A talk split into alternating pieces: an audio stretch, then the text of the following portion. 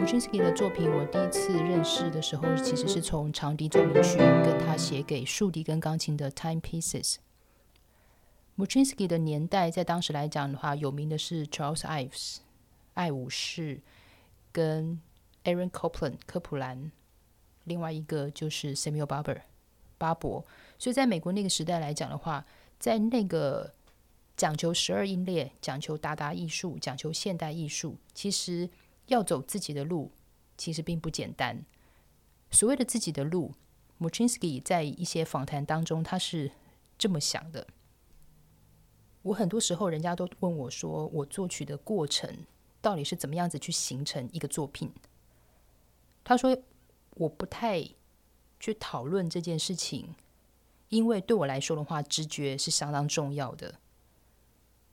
创造好音乐是一件很重要的事情。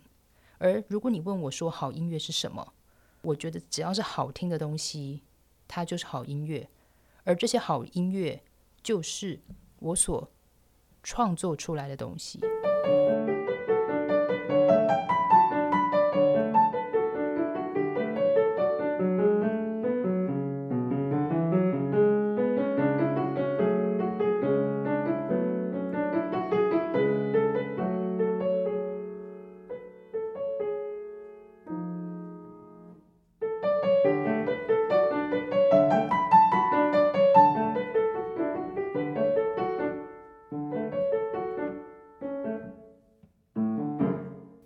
那人家就问他说：“如果音乐对你来说的话，都是这么的直觉创作的这个过程也是的话，你喜欢听什么？”我喜欢盖希文，我还喜欢《乱世佳人》的那个主题曲的作者 Max Steiner。另外的话，我也喜欢听 Big Band，我喜欢听 Jazz，我喜欢 Ragtime，我喜欢 Blues。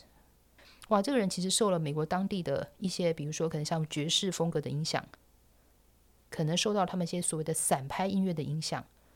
对 Muchinsky 来讲，这些东西其实是直接影响到他的心灵。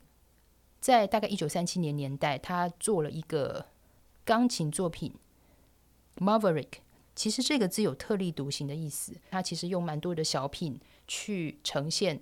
他对于钢琴作品，他对于钢琴音乐喜欢的样子。那个时候的 Muchinsky 其实是在 Arizona 大学教书。那其实，在当时人去定义一个有名的作曲家，都是因为他可能很崇尚或者是很努力在现代艺术的表达，比如说十二音列。可是，就像我刚刚说的，Muchinsky 他做他好的音乐是由他自己来定义的，所以他并没有所谓的顺着。这个时代要求我们应该怎么样子做，去成就杰出这两个字，他并没有因为这个样子去照着所谓的时代定义个人，去让个人去接受时代的表扬。他所做的是让他在这个时代当中认清自己，认清自己的才华，知道自己所做的东西是对的，而这个对的是来自于他听觉当中的一个美感的判定。当他那个时候，他的同事。同时都在 Arizona 大学教书，这些同事其实是把它定义成一个所谓的传统分子，就是保守主义者。对 Muchinsky 来讲的话，他其实是不太开心的。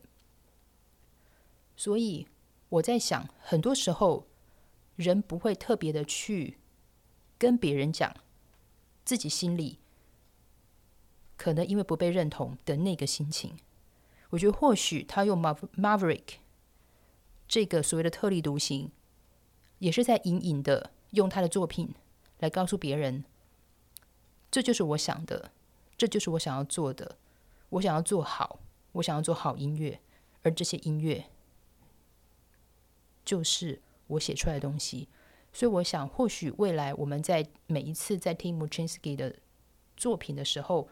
当我们试着想要去分析，可能分析他的节奏，可能去分析他在节奏当中非常热情的那一面，想要去分析说，那他如果说跟他的同才 Copland 比或 Barber 比了，他的曲子又是站在什么样子的一个位置上面？不如我们就是真的进入到他他的音乐里面去聆听，为什么他这样做？因为他这样做，真的就是他喜欢的。所以也是因为这个样子，我们也一起来听他所喜欢的《乱世佳人》（My Own True Love）。我是徐佳琪，这里是博客花生，下次见。